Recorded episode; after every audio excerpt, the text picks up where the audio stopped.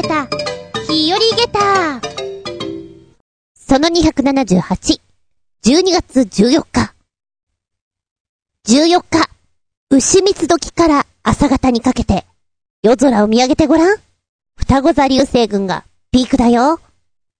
なんと1時間に40個以上の流星が見られると予想されております。双子座流星群の元になる塵。うーん、塵、塵は合ってるんだけど表現として。塵って言われるとなんか嫌な感じね。星のかけら？は、太陽1.43年周期で回る小惑星、ファエトンを起源とされ、夏に見られるペルセウス座流星群に比べると、流星の速度が少し遅く、ゆっくり流れているように見えるそうです。双子座を中心に四方に流れているので、どこを向いていても、流星を見つけることができるそうです。そんじゃまあ、見上げてごらん。夜空を。いくつ見つかるかな？うん、でもとーっても寒いので、防寒バッツリでよろしく頼むぜ。この番組は、ちょあへよ .com のご協力へて放送しております。防寒といえば、おこれは面白いなと思ったのが、横浜ワールドポーターズで12月10日から屋上でこたつテラス、ぬくぬくをオープンしております。こたつテラス、ぬくぬくでは、小上がりになった畳の上に電源を使わないタイプのこたつを設置しております。野外でのぬくぬく体験。飲食物の持ち込みは自由です。そして、こたつでぬくぬくになって、ボードゲームなんかいかがでしょうか？あー、もう、こたつに、ボードゲームって言うと、私の中では、冬休み、正月、なんかこんなのをずっとやってたなっていう気がします。あとみかんがあればね、いい感じでしょうか。この外は寒いんだけど、足元からぬくぬくできるっていうのは、いいよね。足湯に通じるものがあって、私すっごい好きなんですけれども、あえてそこでアイスを食べたいぐらいな気持ちです。で、こちらなんだけれども、非常に面白い企画だなと思っておりますが、お値段がチート高いかな一人1時間あたり1000円。延長一人30分ごとに500円。うん、た、高、高くないですか？ま、ほら、お家にこたつがなくて、こたつってどういうものかなっていう体験とか、あえて屋上でという、その、面白さというのかな？そういうところで見たらまあありなのかなと思うんだけど、私としてはもうちょっと安くていいかなと思います。え、営業時間は11時から5時まで。え、これもうちょっと頑張ってさ、すっごい寒いよ。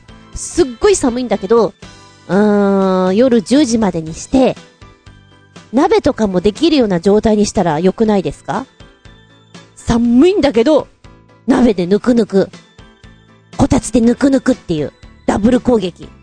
まあ持ち込みかなんでね、勝手にやれよって言われたらできるんだけれども、横浜だからちょっと夜景が綺麗なんじゃないかなーなんて思ったんだけど、どうでしょう？写真見るとね、不思議な感じよ。観覧車見えて、ビル見えて、で、なんか小上がりの状態にこう、こたつが、トントンと置いてあるのが、不思議な絵面です。もしよければ、なかなかない体験なんじゃないですか？ビルの屋上でこたつでぬくぬく。こちら、1月31日までやっているということです。こたつか。おいらはずっと、こたつがある生活をしております。そうね。基本的ににゃんこがいつもいる生活をしているので、にゃんこ快適生活はどうかなと思ったら、イコールこたつっていう風になってしまって、どんなに狭い部屋だろうと、こたつ優先で、うん、やってたかなこたつがないのが不思議な感じがする。みんなお部屋で寒くないんだろうかと。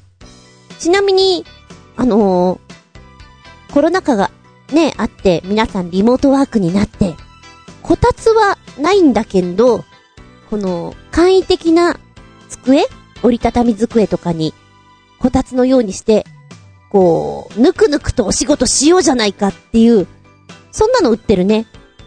ええー、これも外に出れなくなっちゃうなって思うんだけれど、もうだんだん歩かなくてもいいぐらいの状態にこう、こたつの周りにすべてのものが揃い始めるんだよね。怠惰な生活になります。だけどこたつはたまらんです。やはりおすすめ。そんなお話をしつつ、本日ショートショートショートでお届けしたいと思います。サクッとお付き合いいただきますな、私。一度でいい、北欧スタイルのサウナを体験してみたい。あの、暑くなったら、氷の湖にザブンって入るやつね。あれやってみたい。あつみじゅんです。よろしくお願いします。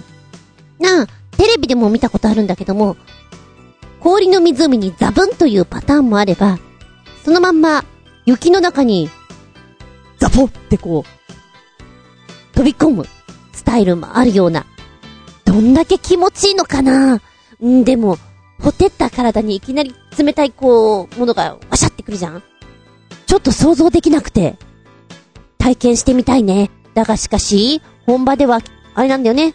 マッパなんだよね。で、しかも、男子も女子も関係なく、もうそういうの、取っ払っちゃうお国柄というのを聞いたことありますよ。羞恥心とか、そういうものはもう感じないっていう。うん、まあ、業に行ったら業に従いなのかな。死ぬまでにやってみたい一つではありますな。そういやさ、今ちょっとその、お風呂ネタを見ていてね。ああ、そうなのかと思ったのが、温泉旅行に行って、宿のお部屋には大体お菓子が置いてあります。で、まあ部屋に通されて、最初にこうお茶をね飲みながらお菓子でもどうぞみたいな雰囲気になるんじゃないかと思うんですけれども、あれ子供の頃は、ようこそ来ましたね。どうぞこれ食べてください。くつろいでください。っていうものなんだなと思ってた。で、大きくなると、売店にこれ売ってるからさ、気に入ったら買ってくれよっていう宣伝だと思っていた。今読んだら、ちゃんと理由があったんだね。どんな理由かというとですね、血糖値が低下したまま温泉に入って倒れる方がいた。それから水分不足によって倒れてしまう方もいたということなんですって。え、どんだけ汗を出しちゃったの？って思うんだけども、まあ、脱水に近いのかな。それをさせないために、まず宿に着いたら、お風呂の前に、ちょっとお茶を飲んで、お菓子を食べてから行ってね。っていうのが、本当の理由らしいですよ。へえ。へえ、知らんかった。うーん、なんかわかんなくはないな。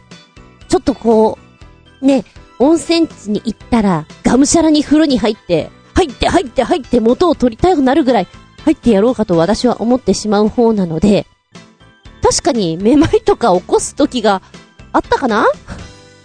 こう、ね、ちょっとこう、露天風呂の方に行こうかなって立ち上がって外に出ようかなと思った時にこう、フラッとするとか、あれない？あれあれ？割とあったりなかったり、ですよ。そうか。ちょっとね、糖分を入れてから行けばいいんだ。ふむふむ。あれよね、でも、お部屋の中にあるこのお菓子って、うん、昔はなんか、ちょっとやっぱりあんこを使ってるような甘いものが多かった気がするんだけど、今は、乾き物というか、ウエハースみたいな、そんなのがあるイメージだな。宿にもよるんだろうけどね。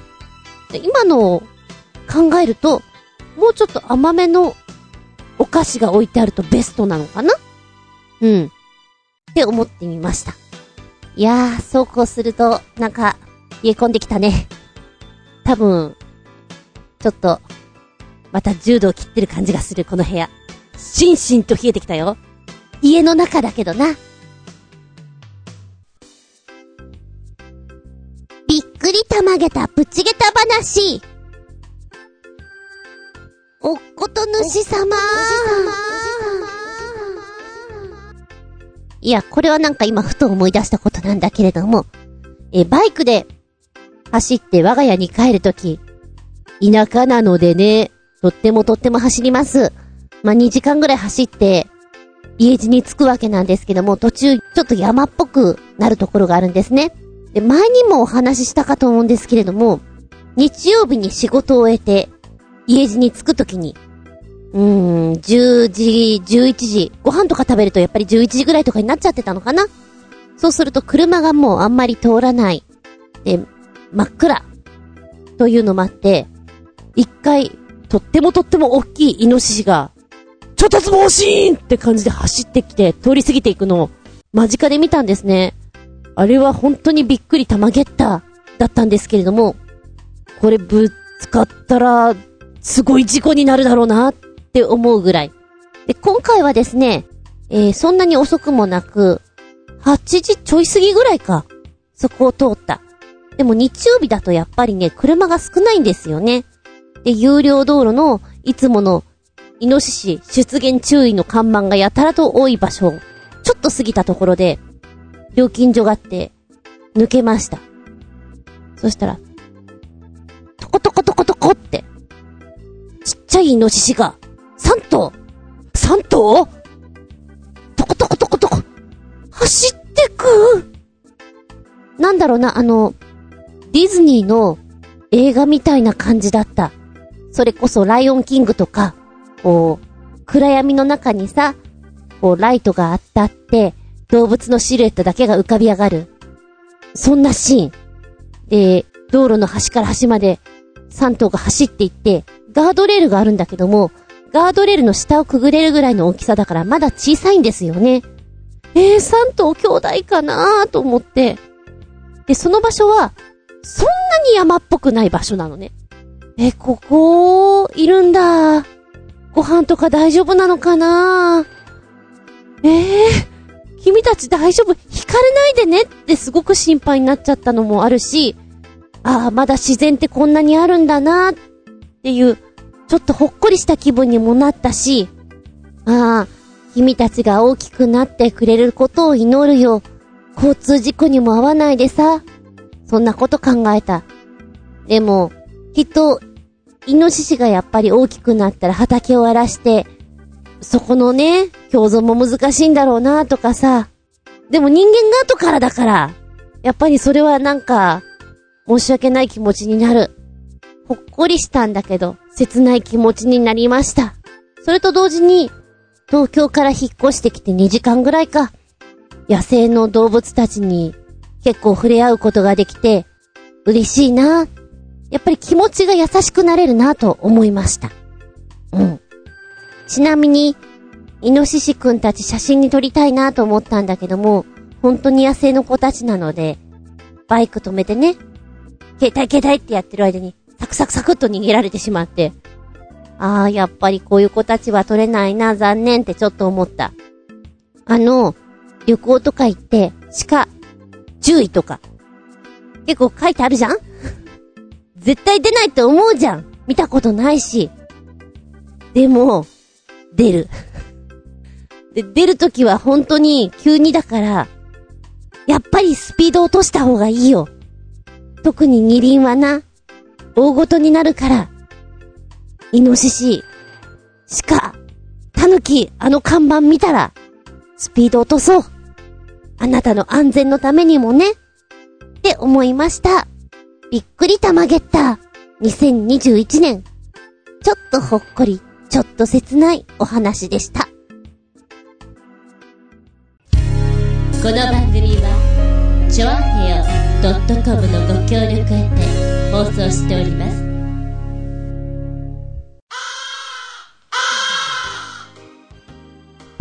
いやー、ちょっと、クリスマスぐらいまでは、いろいろ忙しい時期に入りまして、ショートショートショートで失礼いたします。ほとんど喋っておりませんけれども、なんかご挨拶程度には入っとかないとなと思って。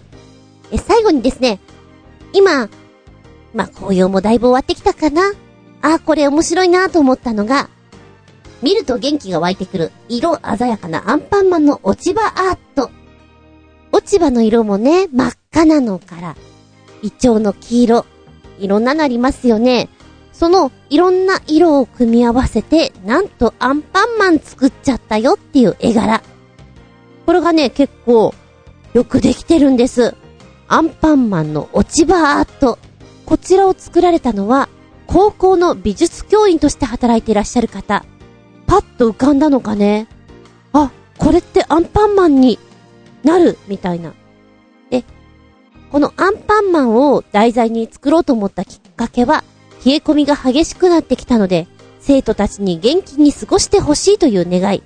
そして、この日は卒業式までちょうど100日という節目の日で、元気100倍、えー、ポーズのアンパンマンを100つながりで作ることを思いついたからだそうです。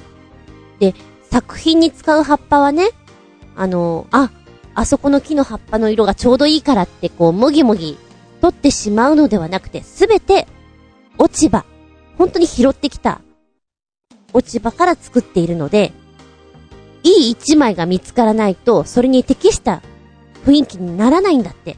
だから、あの、並べて、うーん、こうかな、こうかなってやってる間に風がブワッと吹いたりして、毎回、風との根比べに苦労していたと、書いてあります。